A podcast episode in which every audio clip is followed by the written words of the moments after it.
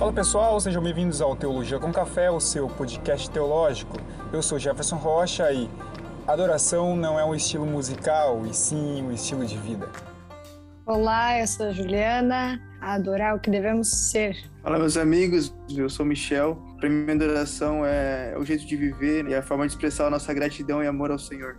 Muito bem, já pode ter um spoiler sobre o que iremos falar aqui. Sim, falaremos sobre a adoração cristã. Mas antes de tudo, não se esqueça de pegar o seu café e venha assim comigo então para mais um episódio.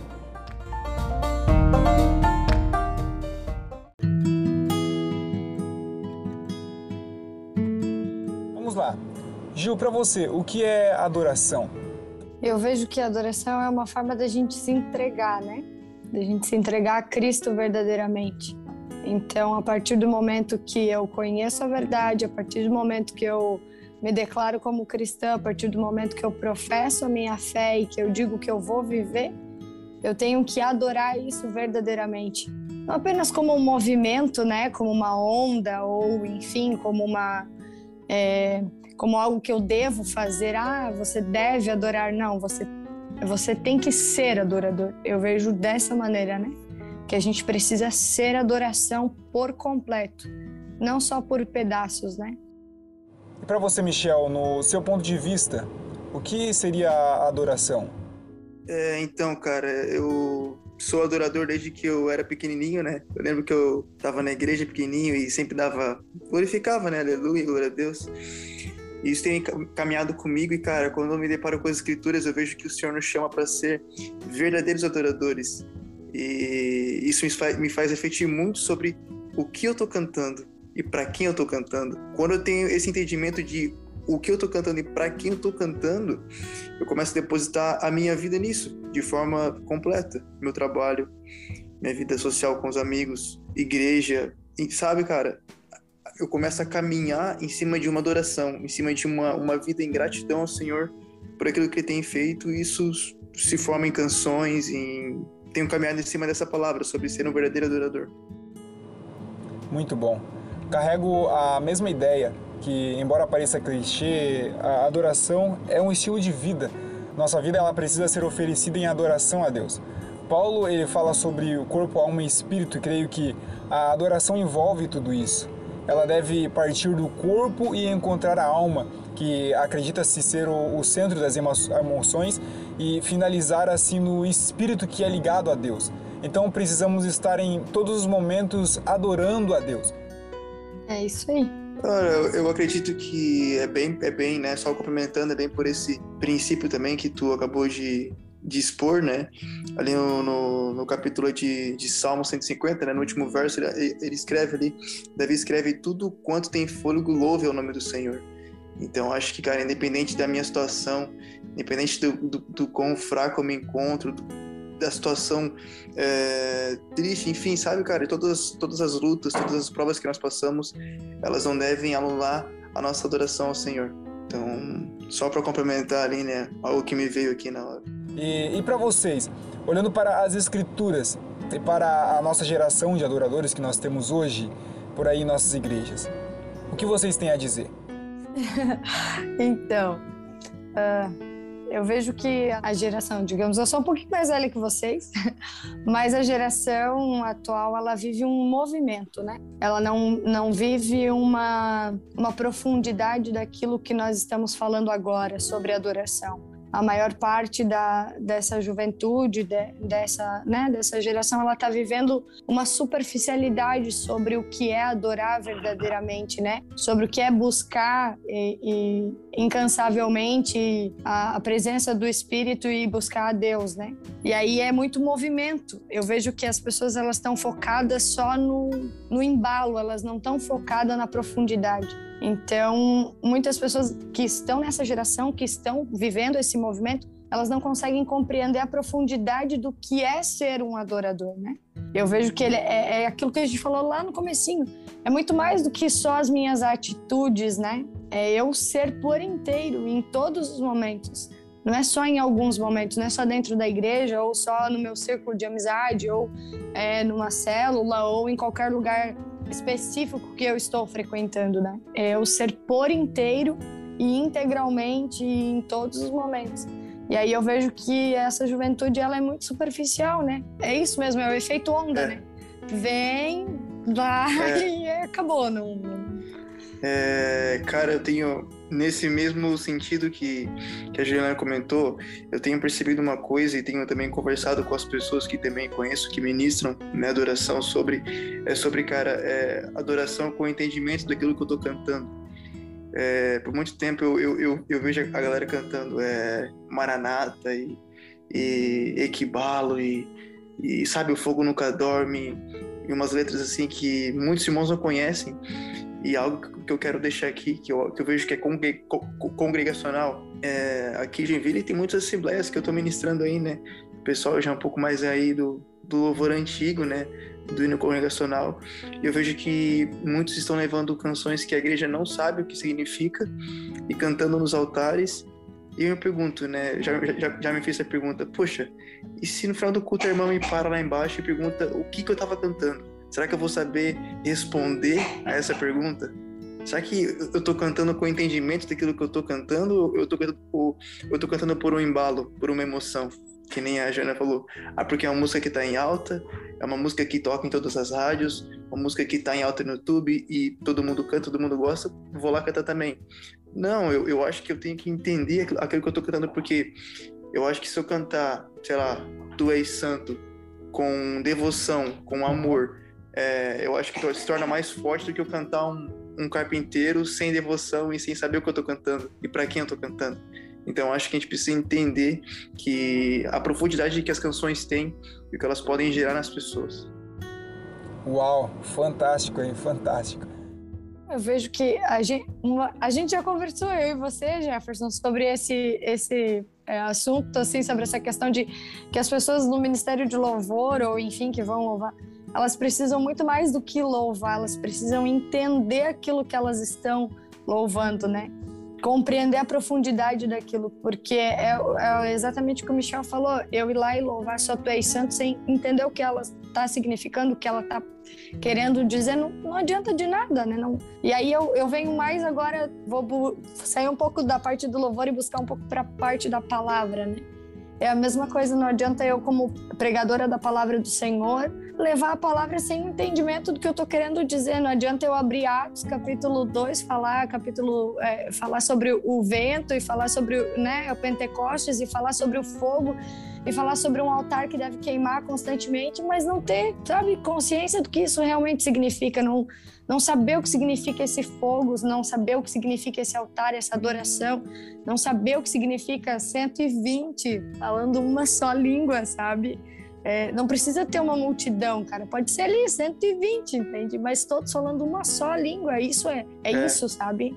É isso que a gente está perdendo, né? Cada um tá puxando para um lado porque tá indo, tá se indo muito no, no que o Michel falou assim, na moda, né? No que tá em alta, ah, tá em alta isso. Mas às vezes o que vai tocar a pessoa é um louvor simples, mas né? Algo que vem de dentro de você e não aquilo que tá tocando na rádio, né? Então, é, é isso. É fantástico falar sobre a unidade na adoração.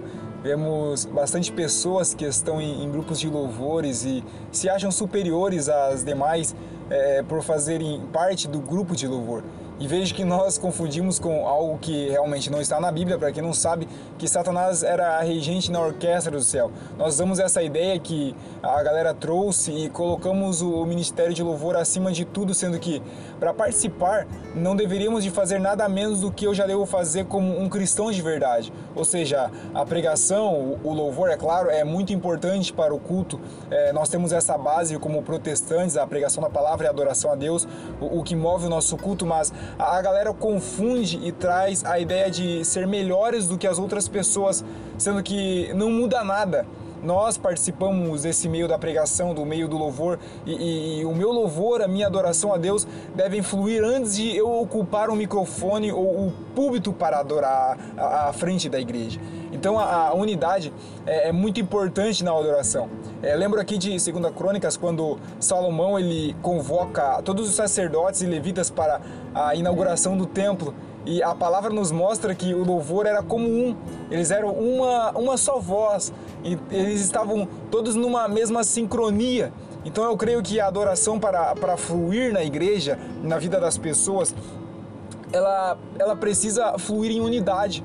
Devemos, claro, de, de, trazer louvores novos para a igreja, mas a minha preocupação sempre é em manter a igreja em adoração conjunta, para não, não se tornar somente um espetáculo. Eu não estou ali para ver alguém se apresentar, eu estou ali para adorar junto, para ir para cima junto. É, fica essa dica para o pessoal do Ministério de Louvores por aí. E, e será que a, a, igreja ela está adorando junto comigo ou eu simplesmente estou é, me apresentando para ela? É eu só vou aqui pegar um outro exemplo de unidade, né, nesse, nesse, mesmo, nesse mesmo sentido que tu falou, né? Mas um outro exemplo que eu vejo é de dois homens que caminhavam juntos, né? Paulo e Silas. Dois caras que, é, dois caras que estavam anunciando o reino, pregando o evangelho, e acabaram sendo presos, né? E eu, eu, eu creio que antes, eu creio que antes da prisão, os dois já tinham essa caminhada de adoração, já ministravam o coração do Pai. E na prisão, ao som da adoração deles, o chão da prisão tremeu, as paredes se moveram e a prisão se abriu para que eles fossem soltos. Ou seja, ao som da, do poder da adoração em unidade. Porque não estavam apenas em um, estavam em dois. E os dois, antes de serem presos, já ministravam o coração do Senhor. E, o, e essa ministração, aquele mover na, na, na, na prisão, fez com que aquele lugar fosse tocado pelas mãos de Jesus, cara. E eu olho para isso e vejo um, um, grande exemplo de unidade, sabe? Um grande exemplo. Então, eu, agora olhando um pouco para esse cenário de igreja, né? Eu creio que não só o cantor, é, que é o ministro, né? Deve entender o seu papel, mas também os demais, os, os também demais integrantes do grupo, né? Baixista, baterista, enfim. Eles têm que entender, cara, que eles não são apenas músicos que estão ali para tocar e fazer um culto, não. Eles também são, são ministros que, através das cordas, através dos tambores da bateria, eles liberam cura, liberam poder do céu sobre aquilo que eles foram chamados para fazer. Então acho que a gente tem que começar, essa galera mais igreja, né, banda, começar a ministrar o coração do Senhor em casa, no secreto. Mateus 6,6, é, né, que fala sobre entrar no quarto, fechar a porta, e o pai que está em secreto vai ouvir e o público vai recompensar. Então acho que a, a galera tem que começar a buscar o Senhor, ministrar o coração do Senhor, para que quando for subir no altar e tocar o seu, seu, seu, sua guitarra, seu baixo, bateria, enfim, conseguir liberar cura e, sabe, o poder de Deus sobre, sobre a igreja, porque a mesma prisão que se abriu lá com Paulo e Silas, eu creio que nas igrejas pode acontecer muitos milagres, muitas curas através do som, do som da, da, da adoração. É isso aí. É, eu, eu concordo com tudo que está sendo dito. Acho que está sendo uma construção muito, muito boa que a gente está fazendo hoje. E eu vejo mais, assim, é aquilo que o Michel falou, né? Mateus 6, 6. Eu acho que a base, não só para quem é cristão, mas acho que a base para todo mundo é a oração. Para tudo é. é a oração. Então, se eu não tenho oração, se eu não tenho intimidade com o Pai, eu não vou ter unidade com a igreja. Eu não vou ter unidade com ninguém, nem comigo mesmo, se eu parar para pensar. Porque se o Espírito habita em mim, como que eu vou ter unidade se eu não busco? Né? Se eu não busco, se eu não é. oro, se eu, se eu não me volto para isso, eu não vou ter unidade. Me, é muito interessante essa questão de unidade. E a gente passa por experiências, né?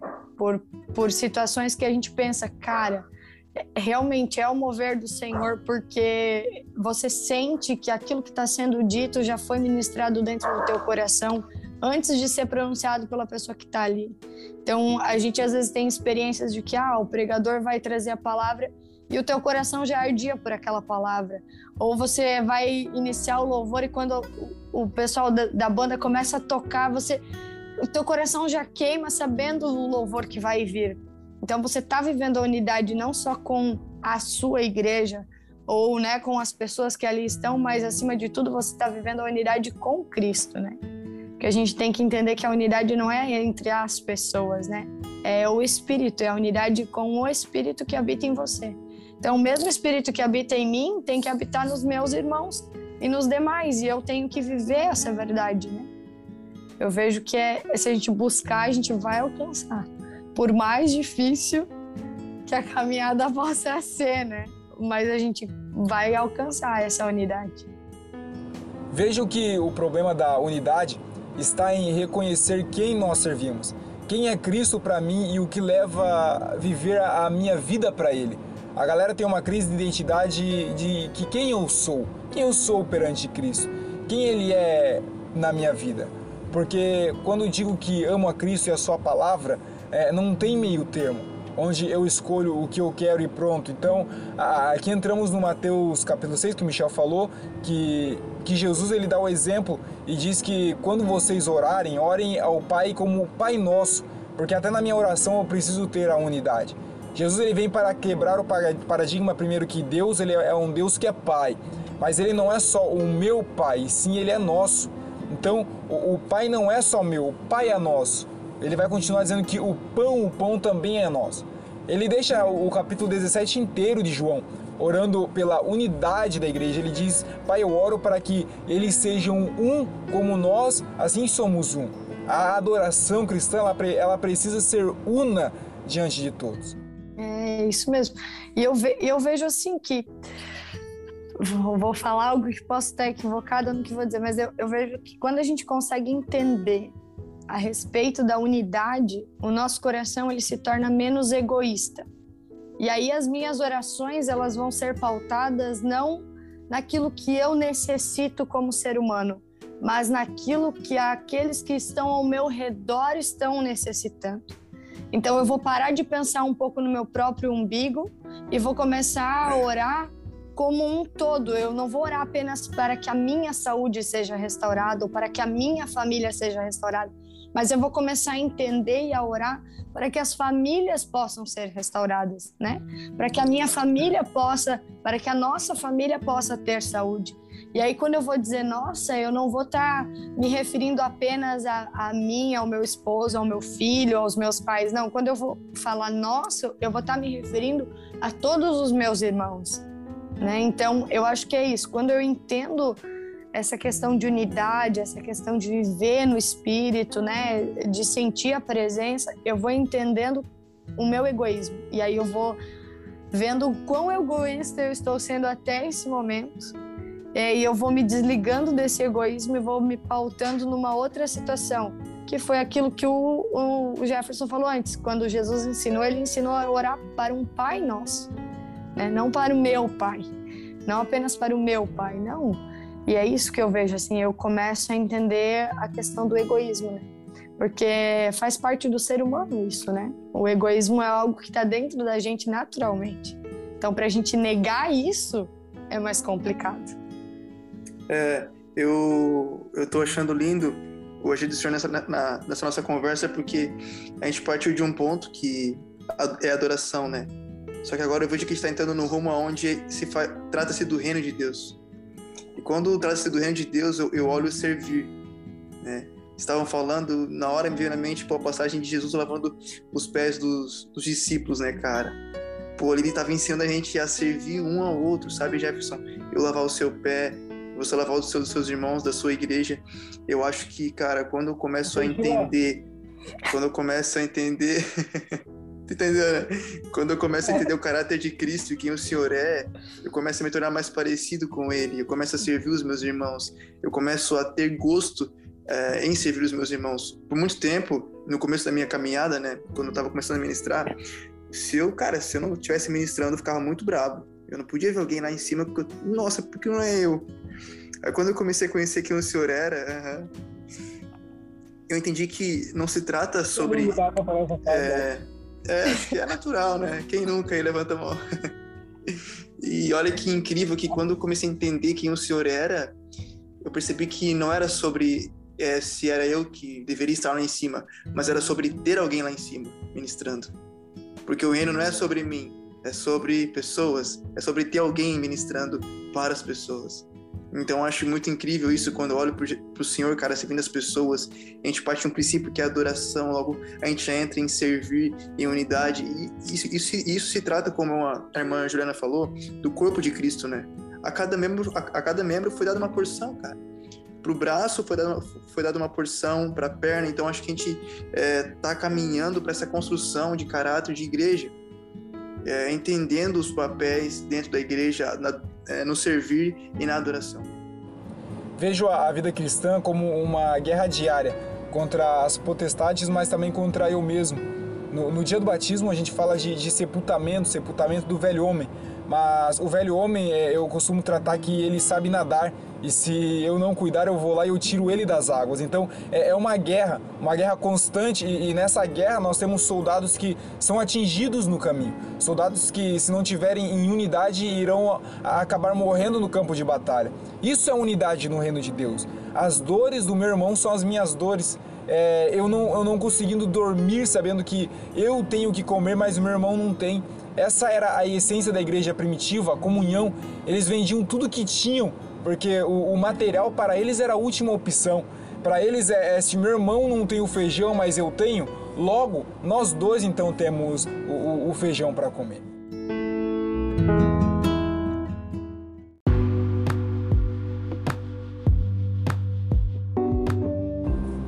Vamos lá. O, o que vocês acham de algumas igrejas é, que no, no, momento de louvores costumam assim a, apagarem as suas luzes é, para elevar a, a, adoração? Ainda não fui em nenhuma igreja que apagaram as luzes. É a única, então? não fui. Não, brincadeira. Ah, acho que já participei de um culto, um até agora nessa minha curta caminhada, né? São três anos de, de ministério. Uh, eu não, não vejo que faz diferença. Eu não, não me importo se a igreja apagar as luzes para adorar o Senhor. Assim como eu não me importo se o irmão tem o hábito de adorar o Senhor embaixo do chuveiro, como eu.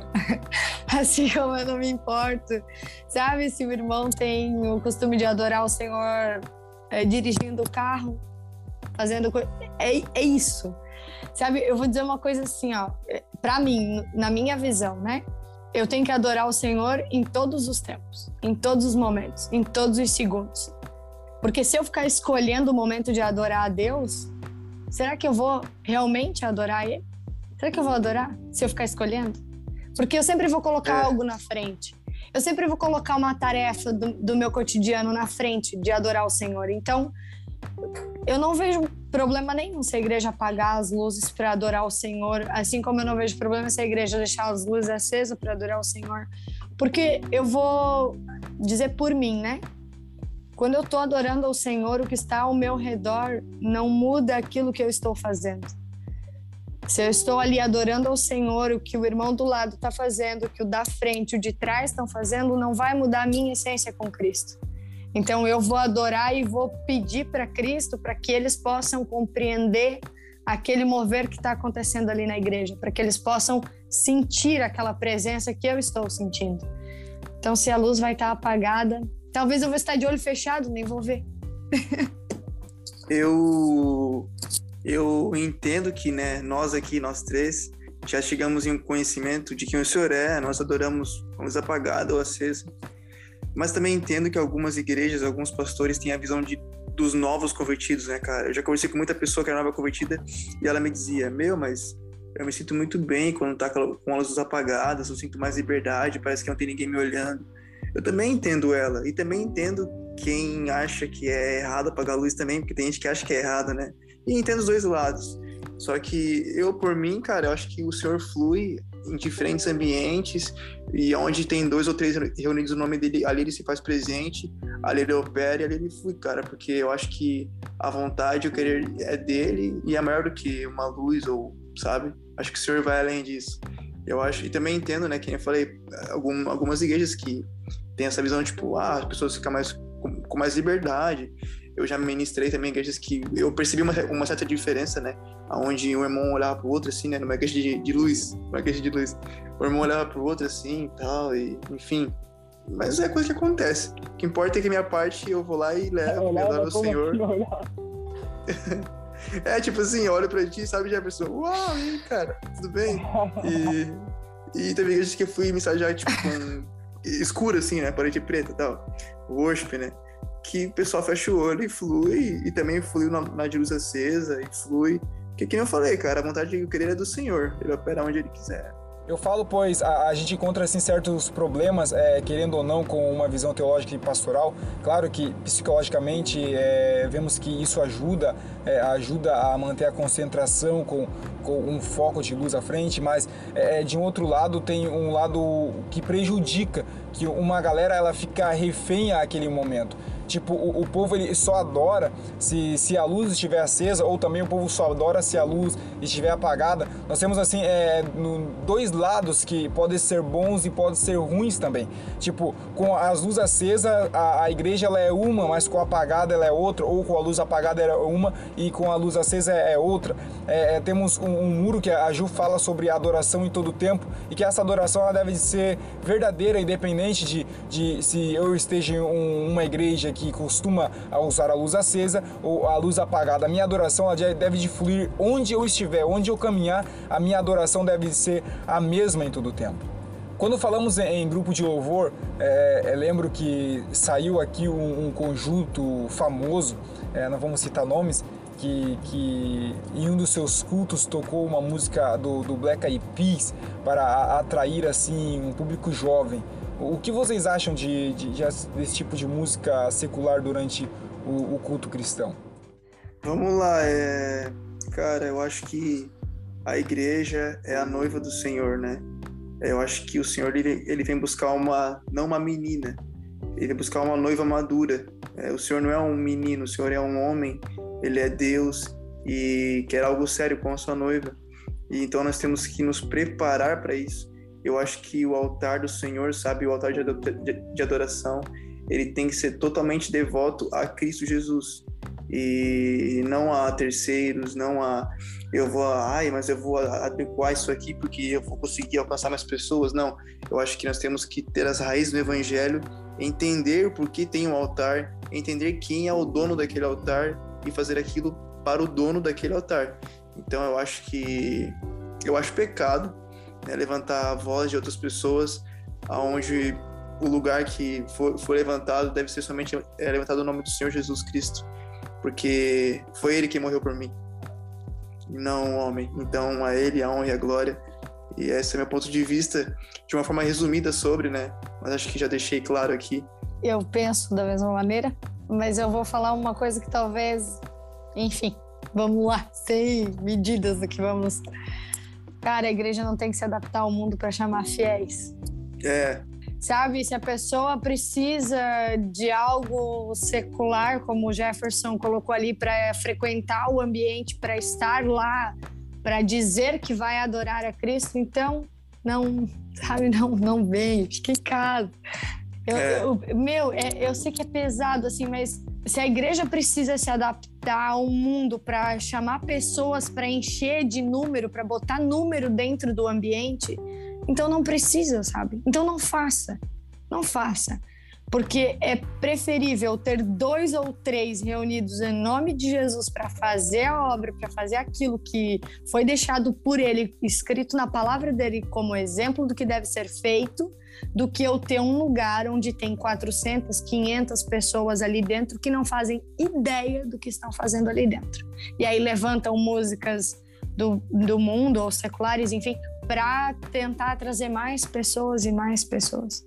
Tem tanto louvor bonito, tem tanto louvor que fala da presença do Senhor, tem tanto louvor que, que conta a história de Cristo, que conta a história da igreja. Para que trazer algo que não pertence, né? Eu, eu sou bem. É eu Radical. só, só ah, também é. pensando, algo que eu, que eu tenho como pensamento referente à igreja, né? A adoração e tudo isso que envolve o reino de Deus. Cara, a igreja não é um supermercado que eu entro e escolho o que eu quero. Não. Igreja é um lugar onde eu tenho comunhão com os meus irmãos, onde eu vou buscar a Cristo, conhecer quem o Senhor é, onde eu vou ser discipulado, sabe? A igreja realmente, irmã Juliana, não deve se adequar ao mundo, porque, cara, Cristo é maior do que o mundo. Cristo venceu o mundo. Ele é digno. Ele é digno. Então, acho que é, essas igrejas que tocam música secular, porque eu sei que tem, e fico triste por isso, elas têm que entender o que é adoração, né? Então, esse é um ponto de vista, cara. A igreja não é um supermercado que eu escolho o que eu quero e compro. Não. É o lugar onde eu tenho que conhecer a Cristo e ser conhecido por Ele. E servir os meus irmãos. é, essa de que a igreja não é um supermercado. Ah, não, hoje eu quero escolher Jesus 200 gramas só, não quero, sabe, 200 gramas de Jesus, porque. É, Ai, Senhor. Mas É é, bem aí, é né? isso, né? É, é bem isso mesmo. por né? A gente, enfim, a gente vive muitas é, adaptações, né? Adaptações. Ah, vamos adaptar, adaptar, adaptar. Não, Jesus não veio para ser adaptado. Ele veio e ele pagou um preço muito alto, né? Para que hoje eu tente adaptar ele. Ah, não, vou encaixar, vamos moldar Jesus e vamos encaixar ele aqui. Não, meu colega, você está no lugar errado se você está tentando fazer isso com Cristo.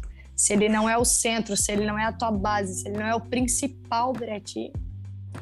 Nesse posicionamento, nó- nós, somos radicais, assim como, como o Tiago é radical quando ele fala em, lá em Tiago capítulo 4, que aquele que tem a amizade com o mundo é inimizade contra Deus, e Tiago não, não usa meio termo, ele chama de adúlteros e, e adúlteras. Quando a igreja ela está em, em amizade com o mundo, logo Deus está longe dela. O culto, ele só é culto quando Deus é adorado no, nas suas canções.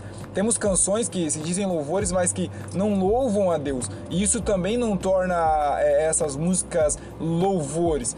É, tratando de, de forma ah, geral, cultural, é, artística, a, a música secular, algumas músicas que, que têm letras, que têm é, poesias, enfim, é, é, letras é, que não, não ferem a fé, a gente não, não encontra problemas em pessoas ouvirem assim no seu dia a dia, mas tem um limite tem um limite que eu tenho que estabelecer na minha vida. E esse limite é que se eu quero escutar as músicas seculares, que ela pare assim no pátio da igreja onde eu congrego. O culto é, é somente para Deus e, e para Deus e pronto. Se eu quero atrair as pessoas dessa forma, eu estou fazendo errado. É a palavra quem atrai. John Wesley ele já disse que ele se colocava em chamas e o povo ia para ver ele queimar.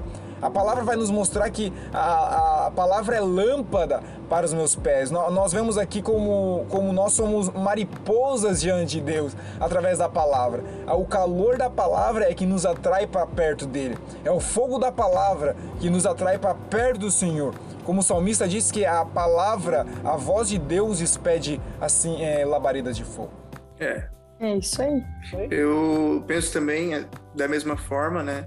É, eu acho que a gente não deve apenas é, clamar pelo Senhor ou dizer Senhor venha, se nós não apressarmos isso. Eu acho que a nossa conduta, a nossa adoração, ela pode apressar a vinda do Senhor. A gente está preparando o caminho para Ele.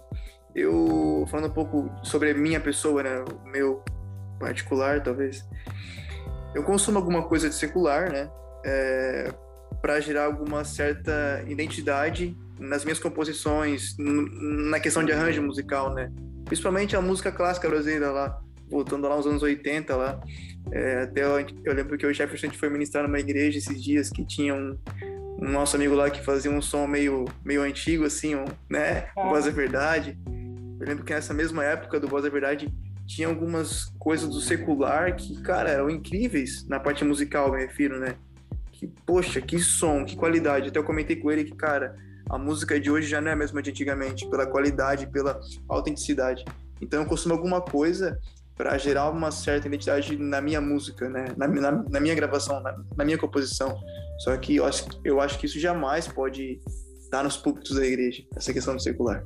E é aquilo que eu tive a oportunidade de conversar há um tempo atrás, qual é o, é, né, qual é o meu posicionamento em relação a, a, a dessa inversão de valores? Você parar para pensar, isso tudo é uma inversão, né? E aí eu vou colocar em pauta que é uma questão também não só de você é, ser cristão ou não, mas é uma questão de caráter, né? Você entender que existe momento e lugar para. Não posso querer viver uma coisa dentro é, da igreja que não condiz com o que está acontecendo ali, assim como eu também não posso ser é, uma pessoa de duas faces, né? Não posso querer viver dentro da igreja uma adoração e fora da igreja outra. Então eu acho que quando o Senhor te, te tocar mesmo e você sentir a presença do Espírito e você sabe tá firme ali, as coisas do mundo elas vão passar desapercebidas por você. Você não vai mais é, querer saber qual é a música da moda ou o que, que vai, sabe? Para você vai ser tão irrelevante isso que você sabe que acontece, mas não vai fazer parte da sua vida. né? Vai ser só algo que está acontecendo paralelo ao que você está vivendo. Porque você está vivendo uma coisa tão maravilhosa que não vai fazer diferença para você aquilo que está acontecendo no mundo, né? Pelo contrário, as pessoas vão ver que o que você está vivendo está sendo tão diferente que elas vão querer buscar. Pô, o que, que você está ouvindo? Aí você vai dizer, não, olha, eu tô ouvindo fulano, tô ouvindo ciclano, sabe? Tô ouvindo louvor tal, louvor tal. E é você que vai causar a mudança, não você se deixar influenciar pelo que tá acontecendo no mundo. Mano, já há um tempo atrás eu já tive uma conclusão acerca dessa passagem. E se o senhor disse que procura os verdadeiros, é porque eu acredito que existem os falsos, sabe? É, eu acredito verdadeiramente que existem pessoas que não cantam com uma verdade. Eu mesmo já fui prova, cara. Tem vezes que eu já cantei sem, sabe, tá com meu coração naquilo. Eu não sei se já aconteceu com vocês, mas eu acho que adorar em espírito e verdade, é, independente da minha situação atual, independente do meu emocional como está, é, eu dizer que ele é santo, realmente reconhecendo a santidade do Senhor, eu lembrando das obras dele, eu tô cantando, cara, é, sangro no madeiro por mim, eu me lembrar da cruz, eu me lembrar da, das dores de Cristo, é, eu cantar só tu és santo não outro como tu, e reconhecer que de fato não há outro como ele, e a minha vida, é, de fato, resplandecer isso, sabe, cara? É aquela coisa que a Juliana falou anteriormente, eu não posso ser duas caras aqui dentro uma coisa e fora da igreja ser outra. Então acho que a minha vida ela precisa resplandecer aquilo que eu canto para que eu não seja um falso adorador, porque se ele falou que busca os verdadeiros adoradores, eu creio que existem os falsos também. É isso aí, existem todos os momentos, em todos os lugares, né? Eu acho que é difícil falar sobre essa questão de falsos e verdadeiros, porque é algo que está no teu cotidiano, né? Tá no teu dia a dia, dentro de todos os ambientes que você frequenta. É, agora eu vou, como diz o Jefferson, vamos botar um pouquinho de dedo na ferida aí. Cara, Judas acompanhou Jesus e foi falso com ele, né? É. E, e, e, é isso, entende? Botou um preço em Jesus. Então, é, ah, porque Satanás, porque Satanás, tá, mas e o coração dele estava cheio do quê? Né? É. Do que, que o coração dele tá cheio? Do que que teu coração tá cheio? Se teu coração tá cheio de coisa boa, você vai ser verdadeiro. Se teu coração tem coisa ruim, você vai ser falso. E aí você pode ficar oscilando nessa de verdadeiro e falso durante um tempo, até você se encontrar. E aí até você fazer aquilo que eu, eu vi na, na palavra do Senhor, mexeu muito comigo, assim, eu, eu venho refletindo a respeito disso, é essa questão de negue-se a si mesmo, negue-se a si mesmo. É algo que todo mundo fala, sabe? É algo que todo mundo, você escuta todos os pregadores falando, mas profundamente você tá se negando? É. Aí pega a tua cruz. Hum, vou pegar minha cruz? Hum, vai pesar, né? Então vamos, sabe, vamos botando ela um pouquinho de lado. E, aí eu tô sendo falso com quem? Eu tô sendo falso com Deus, eu tô sendo falso com Cristo, eu tô sendo falso, né? E acima de tudo também, eu tô sendo falso comigo mesmo, porque daí eu vou pra igreja e eu, meu, lá em igreja, meu irmão. Aí eu, sabe, eu vivo e aconteço. Tá, mas e no escondido? Você, você tá sendo verdadeiro? A adoração não é só lá dentro da igreja, a adoração é em todos os ambientes. E aí, em todos os ambientes, você está sendo verdadeiro? Você está se negando em todos os ambientes? Você está abrindo mão das suas coisas? Sabe, você está deixando de ser egoísta? Está adorando verdadeiramente com os seus irmãos? Então, ah, é, é, é, bem complicado, é bem pesado, assim, porque se você parar para pensar, quantos momentos do seu dia hoje hoje, nós estamos vivendo hoje. Quantos momentos hoje eu fui verdadeira com Cristo em tudo que eu já aprendi da palavra dele até hoje? E em quantos momentos eu fui falsa, sabe? É isso, é você pautar o seu dia nessa questão de você ser um adorador verdadeiro. E o que o Michel falou, o irmão Michel falou. Se, se Deus está dizendo que está buscando, é porque não, sabe, não, não tem só os verdadeiros, porque os falsos estão no meio, né? E aí vem outra passagem, ó, né? O joio e o trigo. aí vem outra passagem, na igreja vai ter o joio e o trigo, e aí? É. E aí, meu irmão? Você vai fazer o quê com, com o joio? Sabe? Você vai fazer o quê? E aí, então, igreja? Você tem, você tem que buscar para que todos possam entender o porquê estão ali e o para que estão ali, né? O porquê e o para quê. Para que que Cristo me colocou nesse lugar? Para quê? O que, que eu tenho que fazer aqui? O que, que eu tenho que aprender aqui? O que, que eu tenho que mudar? O que, que eu tenho que mover dentro de mim aqui, sabe? Eu vejo muito isso. E, e às vezes você vai aprendendo e vai mudando o seu posicionamento durante a sua caminhada. Isso não significa que você estava sendo falso antes. Isso significa que você não tinha conhecimento. Só que a partir do momento que eu tenho conhecimento, a partir do momento que eu tenho entendimento sobre aquilo, o meu posicionamento tem que permanecer firme naquilo que eu digo. Então, se hoje eu digo algo que eu conheço da palavra, amanhã eu não posso mudar meu posicionamento porque ah, agora me é conveniente. Então, eu vejo que é muito isso, assim, as pessoas estão mudando pela conveniência, né? É o um mercadinho. É o um mercadinho. Vamos é o mercadinho. mercadinho. Eu compro lá que eu quero, eu escolho o que eu quero. É, o que, o que me é conveniente hoje, né?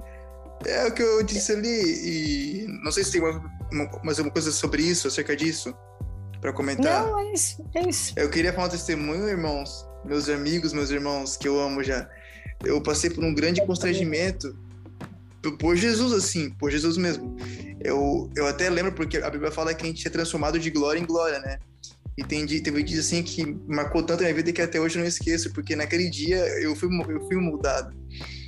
Era final de 2017 era um congresso aqui em Joinville que eu tava ministrando, né? E aquela coisa toda, né? Igreja lotada, tudo muito bonito, eu, eu tava lá, que dancinha e tal.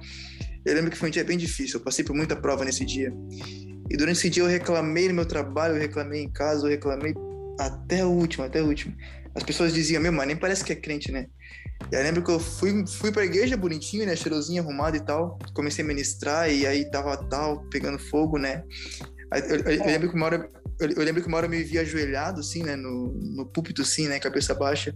E aí, na hora, o Espírito Santo falou, é, falou comigo, né? Hipócrita. Passou o dia inteiro reclamando e agora tá aqui encenando que eu sou tudo na sua vida. Que, cara, eu juro pra vocês, foi nítido, a voz dele foi nítida. Só que eu não parei de adorar, só que foi, sabe quando é muito nítido? O senhor falou, hipócrita. Passou o dia inteiro reclamando e agora tá aqui encenando que eu sou o senhor da sua vida. Gente, eu memorizei aquele dia. A partir daquele dia, as provas, é aquilo que, que o apóstolo Paulo fala em Gálatas, que a luta tá, traz a, a perseverança e o eterno peso de glória. Porque por mais que as nossas lutas externas nos consumam, o nosso interior se renova, né? O nosso homem interior se renova a cada dia. E a partir daquele dia, hoje as pessoas, elas não me dizem, nem parece que é crente. Elas dizem para mim, quem é o seu Senhor? Que mesmo tantas lutas e provas você continua sendo esse adorador. E aí eu respondo da forma que aponta para Cristo, né? A nossa vida tem que apontar para ele. Eu digo que ele morreu por mim. João João 3:16, né? Cristo entregou sua vida por mim, Cristo morreu no madeira por mim e hoje eu vivo para Ele. Então não importa, uh, cara, qualquer dor que eu passo, qualquer, qualquer sofrimento, sabe? Eu merecia morrer na cruz. Era isso que eu merecia mas ele pagou o preço por mim. Então eu tô vivo para a glória dele. Eu nasci para a glória do nome dele, né? É, só, que, só que daqui esse, esse testemunho porque eu lembrei agora e foi algo que marcou e até hoje marca, sabe? Quando o Michel falou sobre Deus, ele procura é, verdadeiros adoradores, vemos que é uma, uma forma de linguagem que Deus usa para nos mostrar que é difícil realmente encontrar verdadeiros adoradores. E, e muitas das vezes nós mesmos nos, nos tornamos falsos adoradores. Culpamos é, o inimigo por tudo, mas esquecemos também que nós somos totalmente depravados. Nós, é, a nossa depravação é uma depravação total. O que há de bom em mim é Cristo. Já o que há de ruim em mim é eu mesmo. Eu, eu só me torno um verdadeiro adorador quando Cristo está em mim, quando eu estou nele essa questão que você falou ali, né, que eu falei a, a respeito do, do, Satanás, do inimigo, sim, ele é isso tudo, mas eu como ser humano eu gosto de culpar, as, né, achar uma alguém para culpar, porque eu não posso ter a culpa, né? Eu não posso carregar o peso do erro, né? Eu tenho que sempre colocar o erro no outro. Então, é, é, vai ser assim muito fácil, porque se você depende da igreja que você vai, você vê muito isso, né? A cultura e a, a eu chamo de cultura de acusação, mas é, é, tipo assim, é acusar alguém de algo que, cara, tá sobre a tua responsabilidade, porque é. Cristo te deu, Cristo te dá o livre arbítrio de tomar as suas decisões, né? E aí você que decide, só que tudo que você decide tem uma consequência. todas as tuas afirmações, todos os teus posicionamentos, todas as tuas atitudes, elas vão, elas vão ter uma consequência, né? E você tem que aprender a lidar com as consequências daquilo que você escolhe. E eu vejo que é muito isso, assim, a gente muitas vezes não quer escolher ou quando escolhe não quer assumir as consequências que a nossa escolha está nos trazendo. Daí a gente, ah, é isso aí é o inimigo, é o inimigo. Tá, mas realmente ele é tudo isso, só que você tem que assumir as consequências daquilo que você faz. Michel, é as suas considerações finais, então. É isso aí, eu acho que nós somos homens, né? É, a gente tem que parar de tomar leite, a gente tem que parar de ser filho mimado e é, eu digo a gente no contexto de igreja, né? Eu digo a gente no contexto de igreja, né? Igreja agora, que uma mensagem, como diz o nosso amigo Jeff aí, nosso pastor, um contexto mais eclesiástico, né? Eu acho que a igreja precisa passar por esse, precisa, eu acho que está passando por esse amadurecimento, onde eu estou largando leite materno e tomando agora e comendo um feijão, algo mais sólido, para que a gente possa tomar decisões é, centradas, né, vivendo de fato o evangelho cristocêntrico, né, que é o que a gente tem buscado viver como igreja unidade. E foi um prazer ter participado com vocês aqui tirado algumas dúvidas, apre aprender com vocês foi muito bom e também poder compartilhar um pouco do conhecimento que o senhor derramou sobre mim. E é isso, estou muito feliz. Espero que possa também tocar a vida dos nossos amigos que, que vão também estar tá comendo um pouco desse pão fresco aí do céu. Hum, Ju, as suas considerações finais também. Olha, hoje foi uh, uma experiência, né? São, a nossa vida é feita de experiências, então foi uma experiência muito extraordinária é, para mim estar tá podendo compartilhar com vocês, meus irmãos, né? Meus amigos, enfim, e com quem está nos ouvindo aqui um pouco do que a gente está aprendendo e um pouco do que a gente está vivendo em Cristo, né? Nesses poucos meses, digamos assim, de caminhada, porque três anos ainda são poucos meses, mas é, eu vejo que a palavra do Senhor, ela nos diz, tem uma passagem que o Jefferson sabe que eu amo e eu vivo perguntando para ele, onde é que tá, onde é que tá aquilo que eu quero saber, que é 2 Coríntios capítulo 14, que a gente 12. tem que entender... 12, 12, olha aí, ó, a pergunta sempre é... Ô glória, ô glória, deixa queimar, deixa queimar. Mas é a respeito de que se a gente entender que mesmo depois de todas as dificuldades, mesmo depois de tudo que a gente está passando, se a gente entender que a graça dele vai nos bastar, cara, a gente vai viver algo extraordinário na presença do Senhor, porque a graça dele nos basta, sabe? E é isso que a gente tem que aprender a viver. É, que eu possa que eu possa ser uma árvore que dê frutos, né, que venha frutificar, mas que o meu irmão possa ser também uma árvore e que eu não tente ser é, uma oliveira quando o Senhor me chamou para ser uma figueira que eu não tente ser aquilo que o Senhor não me chamou para ser. Né? Então, que eu possa encontrar dentro da palavra do Senhor, dentro do jardim do Senhor, aquilo que Ele me chamou para ser. E que dentro daquilo que Ele me chamou para ser, que eu possa frutificar. Então, se, se Deus me chamou para ser alguém para levar a palavra dele, o evangelho dele, então que eu venha fazer isso. Só que se Deus me chamou para ficar ali sentadinha, adorando e incentivando os meus irmãos que estão ao meu redor. Então, que eu venha ficar ali sentada, é, sabe, incentivando os irmãos que estão ao meu redor. Então, que eu possa compreender aquilo que o Senhor tem para mim, para que, que Ele me chamou. Se Ele me chamou, então, que eu possa viver aquilo que Ele me chamou para fazer.